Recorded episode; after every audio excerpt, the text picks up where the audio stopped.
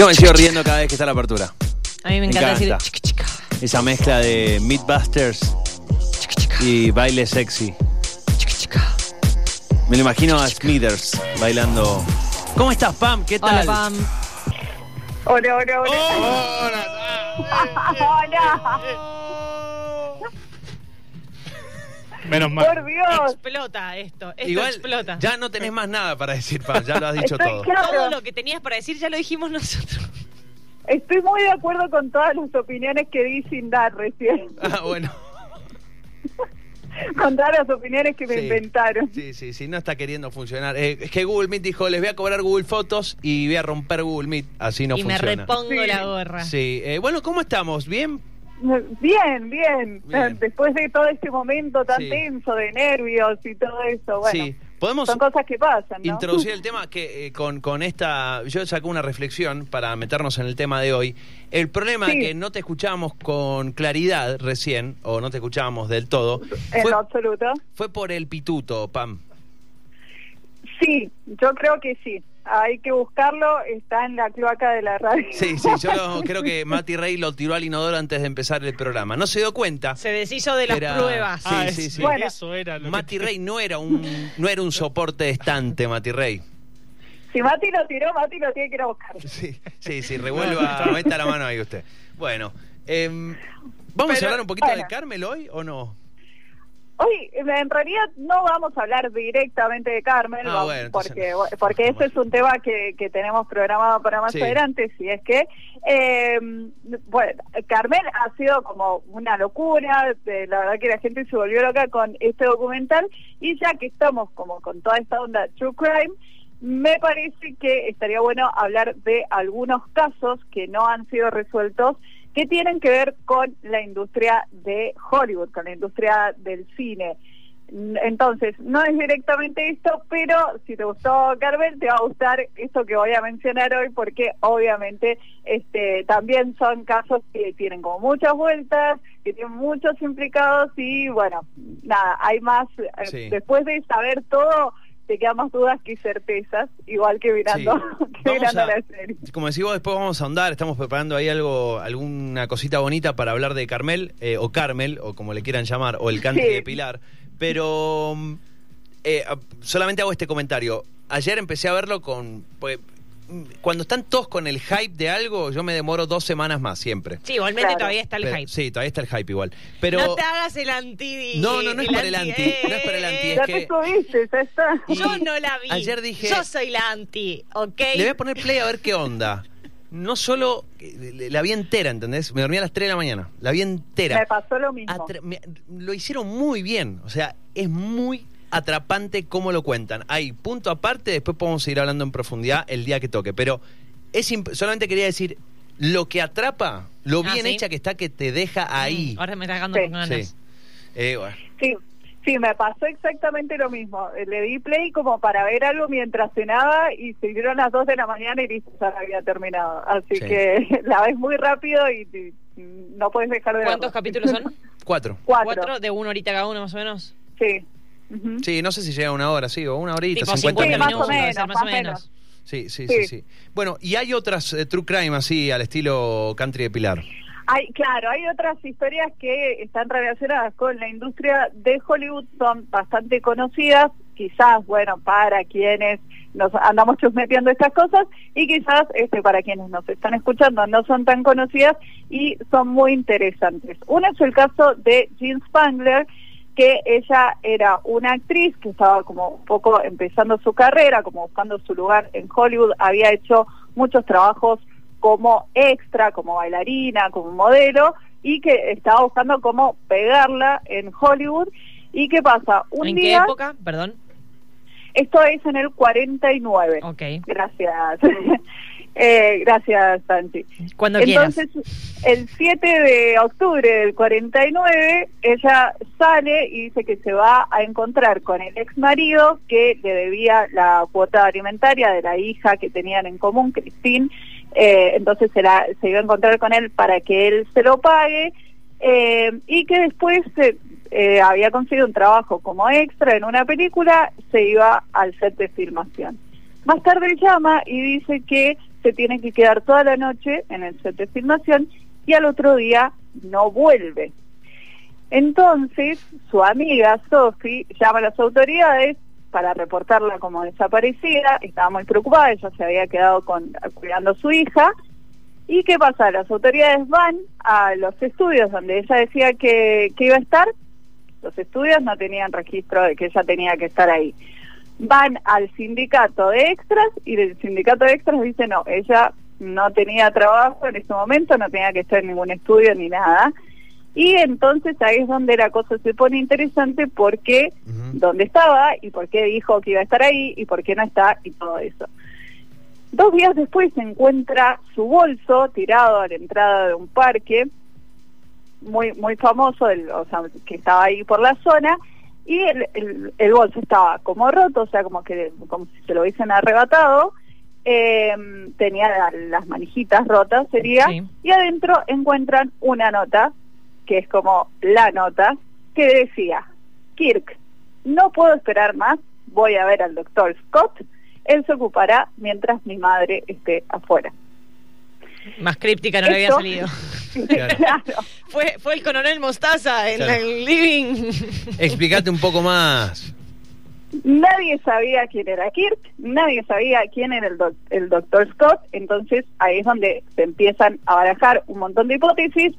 Kirk se va por el lado más obvio porque no había mucha gente que se llame Kirk en ese momento y se apunta directamente al actor Kirk Douglas que había Ah. estado en una película donde ella había participado como extra.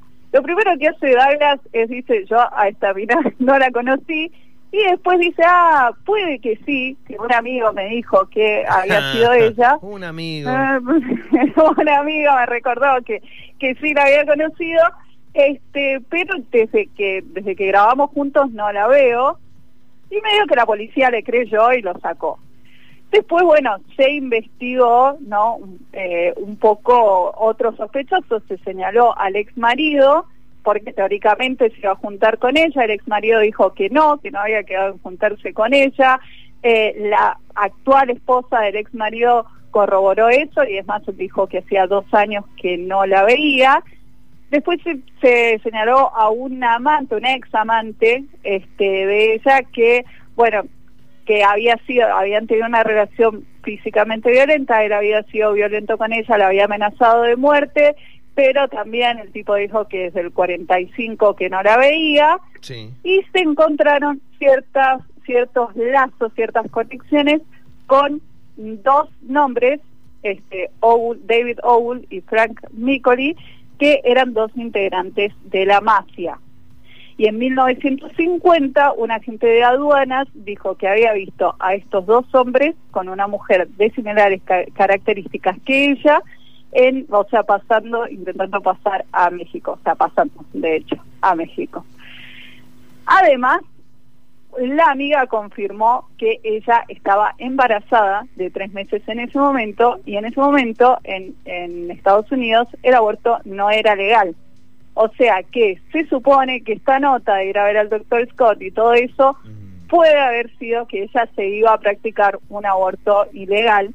Entonces hoy nos queda la duda de se escapó con los mafiosos, se fue a hacer un aborto y salió mal y desapareció en el cuerpo. No se sabe. Es el día de hoy que todavía no se sabe qué pasó con esta actriz, Jim Spangler. Y bueno, Sí. esa es la historia. Es una de las historias que les traigo para contar. hoy.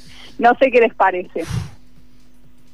La cantidad de gente involucrada, la cantidad de años que pasaron. Le entre quiero poner empezó- Scott la cara. Eh, busco ponerle caras. Eh, algo que, que, eh, es, es interesante lo que hicieron con el con el digo para para generar el para tomar a Carmel como producto, ¿no? Eh, La cantidad de recursos que usaron de archivo, ¿no? Creo que eso es una de las cosas Que lo hace real. Lo hace muy claro, te, te, te baja mucho a tierra entender que lo que estás viendo no es una peli, aunque parezca una peli, eh, y son los recursos de, de archivo, ¿no? Eh, por eso es que busco siempre como, ¿qué cara tiene Scott? ¿Quién es Scott? ¿Qué, Claro. Mostrame ese bolso, ¿cómo estaba ese bolso? El bolso estaba como mm, intacto excepto las manijitas que, que estaban rotas, Sí. o sea, como si se lo hubiesen arrebatado. Es lo único que da la impresión de que podría haber sido un, un arrebato, pero igual nada cierra en esta historia. O Claro, sea, ¿qué porque- tiene que ver el bolso con el aborto, con la mafia, o sea, hay muchos muchas cosas que no que no cierran y mucha gente que podría estar mintiendo porque también no sé como que de repente el tipo de este Scott dijo bueno yo hace un montón que no la veo y no no sé no hay registros de que la policía haya investigado mucho más no se sabe qué pasó con ella y con otra que no se sabe este mucho tampoco qué pasó es con quizás este este le suene un poco más con la actriz Natalie Wood Ah, sí. Natalie Wood. Natalie Wood. Natalie Wood, porque ella sí ya era una actriz súper reconocida, trabajó este, en películas que son este, muy, muy taqui- que fueron muy taquilleras en su momento, como Rebelde sin causa, a donde ahora se la asocia con una maldición de la que ya hablamos Sí, me en este segmento. ¿Y qué pasó? Bueno, Natalie Wood estaba en un bote, en un yate, con su marido, eh, Robert Warner, que también era este, un actor muy reconocido en ese momento, y con el actor Christopher Walken, con quien estaba grabando una película en ese momento, y de repente desaparece del bote, desaparece del yate, como... Entonces, este, Apareció, cuando- aparecieron los Rick and Morty, abrieron Claro, un sí. portal en el Claro. Y, en cualquier momento la vemos, digo, hacer un especial Rick and Morty y aparece. Era una sorpresa. Claro, como alguien desaparece. Después, bueno, se dieron cuenta que también había pa- desaparecido junto con ella, teóricamente, un botecito, de esos botecitos así como salvavidas que llevan, este, y al otro día aparece el cuerpo de ella, de 43 años, aparece en la costa, sin vida. Pero ¿qué pasa? También hay muchas teorías que andan rondando porque, ¿qué pasa? eh, Wagner, el actual marido de Natalie Wood, estaba muy celoso de Christopher Walken. Este, porque ellos como que habían pegado mucha onda eh, y como que flirteaban un poco en cámara, en las entrevistas y no sé qué. Entonces, como que parece que esto a este señor no le gustaba mucho. Entonces, la primera pregunta que aparece acá es ¿qué hacía Walken con ellos dos en un yate? O sea, es la situación más incómoda que se Sí, te pueda... o sea, se Estoy re celoso de tu, de- del actor con el que actúas. Lo invitaré al yate. tipo, dijo nadie nunca.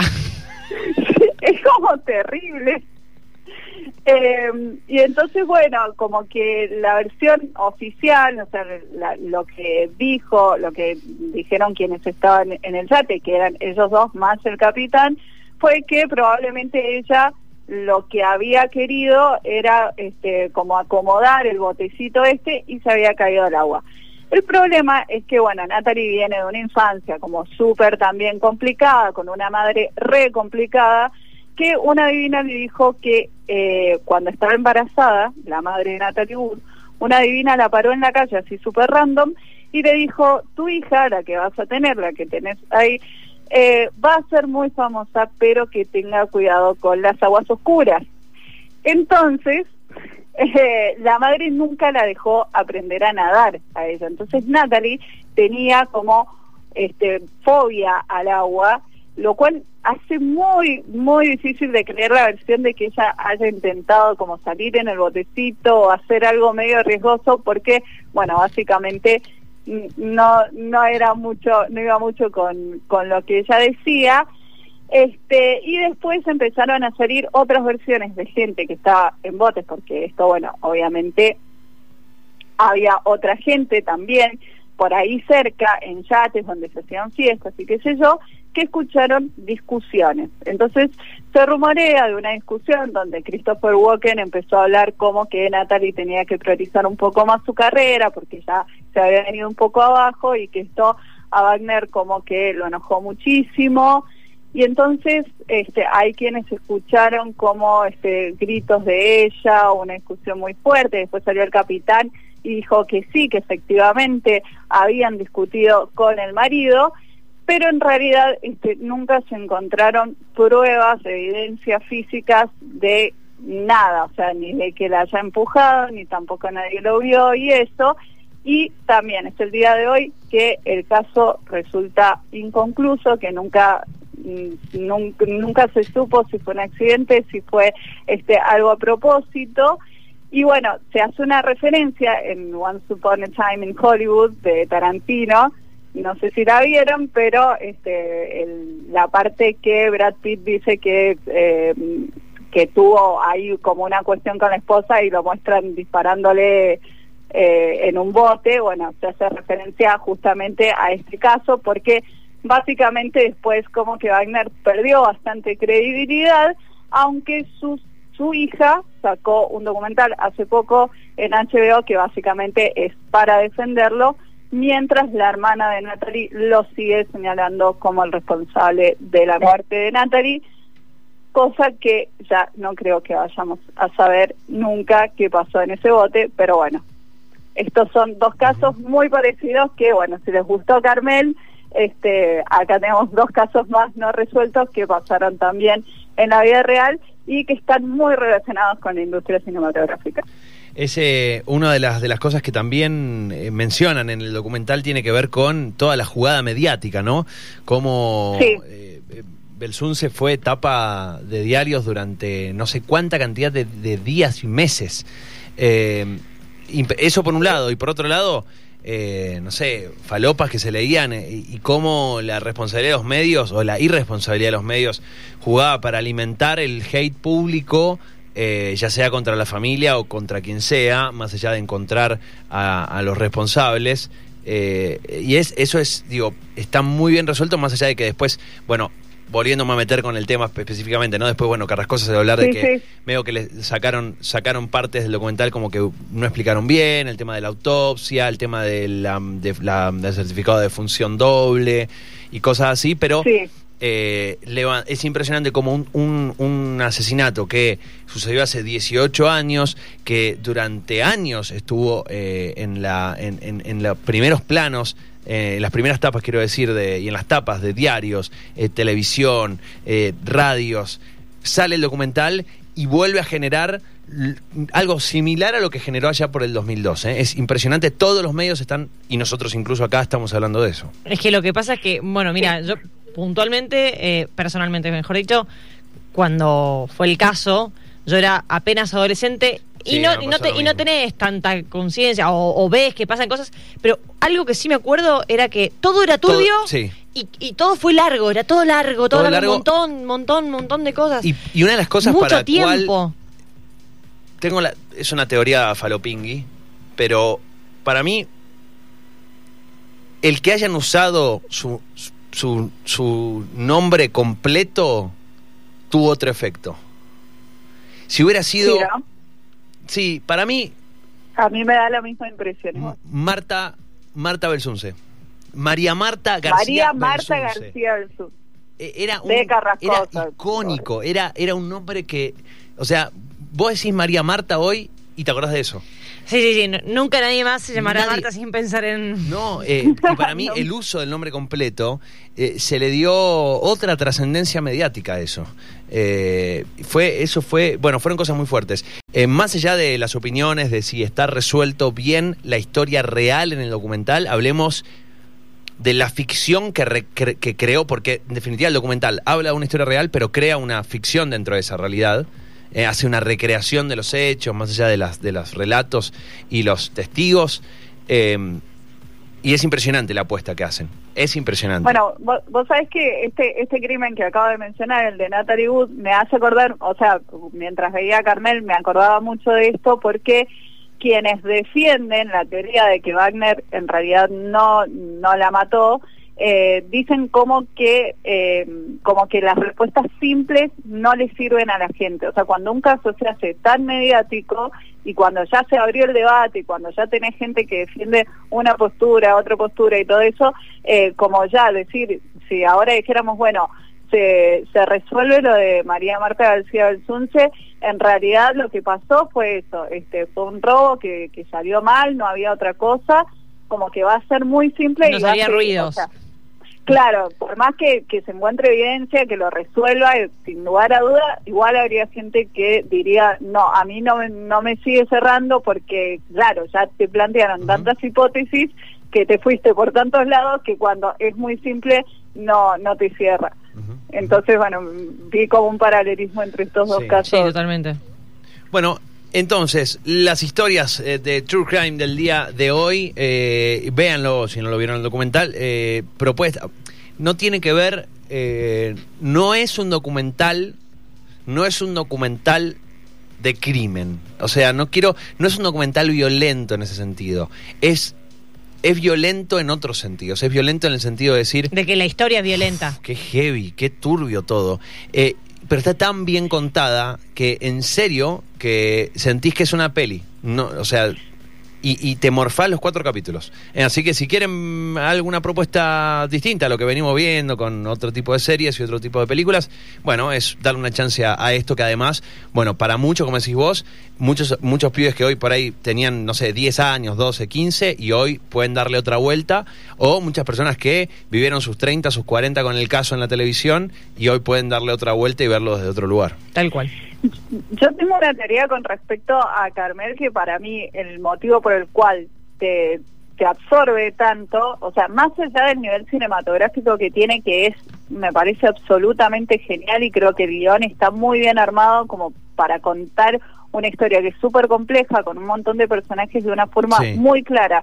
No se te hace lío en ningún momento este, no necesitas eh, volver para ver a qué estaba haciendo referencia ni nada y eso está muy bueno, pero me parece que lo mejor que hace es te expone todo como si fuera un juicio y vos fueras jurado. Entonces lo que abre es el debate, me parece. Este, como que vos decís, bueno, yo saqué esta conclusión, el otro sacó eso, no, porque fíjate, porque cuando dijo, porque me parece que... Alimenta ese morbo tuitero, ¿no? Alimenta ese morbo tuitero. claro. Está, hecho para alimentar ese morbo de decir, dale, vamos. Yo ya he visto en, Twitter cuánto dicen, bueno, dale, ¿Alguno vio eso que mostraron en el minuto 43 del segundo capítulo? para mí eso define que... Sí, sí, muy sí, Twitter. Y Aparte que muy inteligentemente te manda algunas cositas entre la historia, que está bastante bien tratada y bastante seria, algunas cositas son tanto bizarras que son las que han explotado en Twitter y están por todos lados. La del aire, la, el encontronazo con la Peachy Taylor, el, el, momento en el que Carrascosa dice que él tenía que aprender a, hacer un, eh, a no ser alcahuete. Sí, el, el momento, los, igual los comentarios de Carrascosa son terribles. Sí. Este, Los Ángeles de Charlie Carrascosa los amo. Sí, y... Vos, vos sabés de, de, qué te estoy hablando, para vos, Angie, no es spoiler igual. Y, eh, y bueno, yo para cerrar, las escenas donde están eh, Carrascosa y eh, Horacio, hijo, fumando Sí. Cuando se prenden el pucho en cámara, tremenda escena. Sí, sí. Tremendas escenas. Fíjate cómo se prende Ahora voy a anotar todo esto. Para que también me, me, parece que data eso de un poco de, de cómo fue filmado y qué hizo la producción como para que todas las personas que hablan, que dan su testimonio, se sientan tan cómodas. o fíjate que está todo el mundo muy relajado, muy cómodo. Ahí, también hay un buen trabajo de producción para que eso haya pasado. Como si no estuvieran hablando de lo que estaban hablando. Exacto. Sí, sí, sí, tal Muy cual. Pam. Eh, espectacular. Y encima con eh, historias, eh, plus de historias de, de True Crime. Espectacular el viernes. Bueno, chicuelos, nos vemos la semana que viene. Vamos a ver si les traemos esto que estamos armando. Ojalá, ojalá. crucemos los dedos. Les esperamos, guardado que ayer anunció una nota y se cayó granizo. Así que no, no, anuncien nada. no, no, no, Nada más anunciar. Gran abrazo y buen fin de. Gracias por todo. Buen fin de Pam, gracias. Abrazo, chicos. Chau, chau. Chaucito, allí pasaba Pam Belmont. Hoy True Crime.